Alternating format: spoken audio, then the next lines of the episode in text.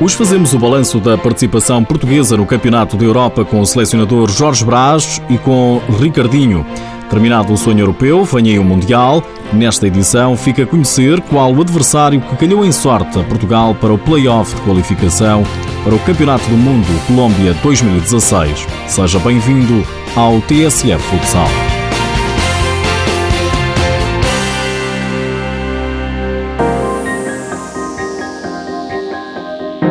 Portugal já disse adeus ao sonho de Belgrado, ao Campeonato da Europa.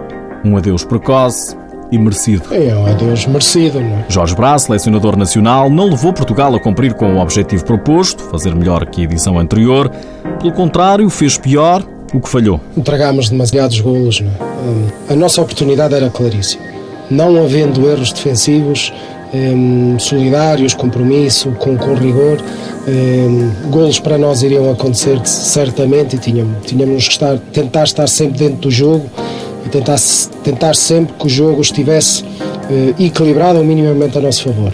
Uh, não conseguimos, não entramos bem no jogo. Portugal despede-se assim do europeu da Sérvia nos quartos de final e logo com uma goleada. Os homens de Jorge Brás caíram aos pés da poderosa Espanha. 6-2 foi resultado final. E o talento que tanto se falava. Nós temos talento, agora temos aqui conseguir organizar da melhor forma. Conseguimos nos meter no, no jogo, não é com dois golos de diferença, e depois sempre a acontecer adversidades, a conseguirmos meter no jogo novamente. 5 para 4 criámos uma série de situações com uma variabilidade muito grande, eles a, a, procurar, aí sim a procurar com mais inteligência, mas a Espanha também muito bem a defender, mas mesmo assim, se conseguimos ali mais um golo, aproximar-nos novamente, tudo pode acontecer e nós o acreditar até, até aquele limite, é? depois com um minuto para jogar com, com aqueles golos de diferença já não havia hipótese. Jorge Brás diz que o único responsável do falhanço luso é ele mesmo. Com esta seleção e com esta família faça um balanço extremamente positivo, foi fantástico. E o produto final é altamente negativo e o único responsável sou eu, claramente. Assumo isso sem problema nenhum. Portugal veio para casa mais cedo, mas nem tudo foi mau. Ricardinho deu show de bola e tem andado nas bocas do mundo, ao ponto do selecionador espanhol, Venâncio Lopes, dizer que Ricardinho é de outra galáxia. O melhor jogador do mundo agradece, só lamenta o desfecho e sente que algo de bom para a seleção está a chegar. Infelizmente ainda não conseguimos o nosso objetivo, não conseguimos matar este borrego, como dizemos em Portugal, mas continuamos aqui a tentar e a suar esta camisola porque não somos só 14 somos uma nação. Ricardinho lamenta que Portugal se tenha ido abaixo animicamente. Demos tudo, entramos um bocado apáticos na primeira parte, acho que aí depois do primeiro gol baixámos um pouco, eu acho, animicamente, mas eu acho que ficou bem, bem assente que Portugal deu tudo. Terminámos tristes porque não era estes feios que, que queríamos, queríamos vencer, fosse contra quem fosse, podíamos estar agora aqui a dizer que podia ter sido com a Ucrânia ou com o outro, não interessa, interessa que foi com a Espanha.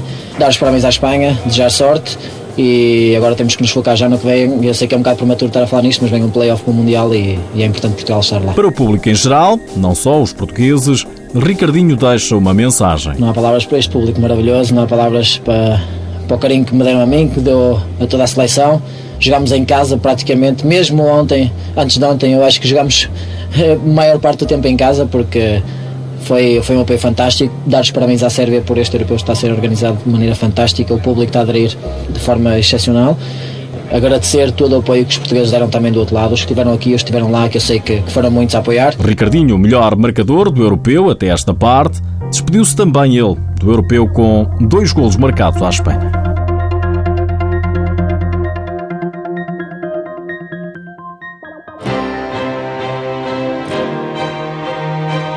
Nas últimas horas ficamos a saber que a Sérvia é o adversário de Portugal no play-off de qualificação para o Campeonato do Mundo Colômbia 2016.